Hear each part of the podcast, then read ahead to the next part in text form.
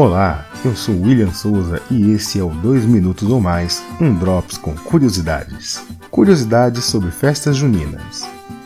1. Um, conhecida como a principal decoração da festa junina, as bandeiras parecem homenagear os três santos conhecidos como os padroeiros da festa junina: Santo Antônio, São Pedro e São João. As imagens dos santos eram pregadas nas bandeiras coloridas e imersas em água. Esse rito ficou conhecido como a lavagem dos santos. Segundo a crença popular, a água purifica a todos que se molham com ela. Com o passar do tempo, as bandeiras foram diminuindo de tamanho, mas continuam até hoje com o significado simbólico de purificação do clima da festa.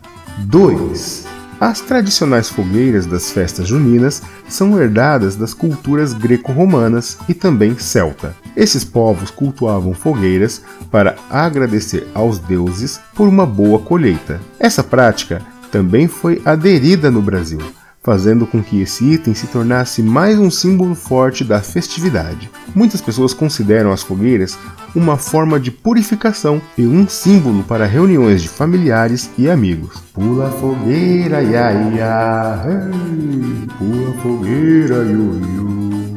3. Tem algumas palavras que são típicas de festas juninas e quadrilha, como por exemplo anarrie, alavanto e balancê. A quadrilha em si é uma versão abrasileirada de danças herdadas das festas da aristocracia francesa. Mas o que significam essas palavras? São expressões adaptadas do francês. Alavanto vem do francês en avantou, que quer dizer todos vão para frente. En arrière significa en arrière, que quer dizer para trás. E balancer, balancer, que é balançar o corpo no ritmo, sem sair do lugar marcando a música.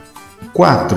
A noiva aparenta estar grávida e o pai obriga o noivo a se casar com uma espingarda apontada na cabeça, com o apoio de um delegado que é o amigo da família da noiva. O noivo está bêbado e tenta fugir, mas não dá certo. O casamento caipira é uma parte muito importante das festas juninas. Conta-se que essa tradição surgiu para brincar com a rigidez das famílias em cortejar seus filhos. Após a bênção do padre, não pode faltar o baile marcado pela quadrilha. 5. Pode parecer, mas a festa tem origem europeia e lá se comemorava o início do verão. Países como Dinamarca, Alemanha, Portugal ainda mantêm essa tradição. Porém, aqui no Brasil, os indígenas também comemoravam as colheitas com festas e danças. E aí tudo foi se juntando com o passar dos anos e temos a festa como conhecemos hoje. E aí, você conhecia essas curiosidades? Sim? Não? Não tem problema. Aqui no 2 Minutos ou Mais sempre tem algo para alegrar o seu dia.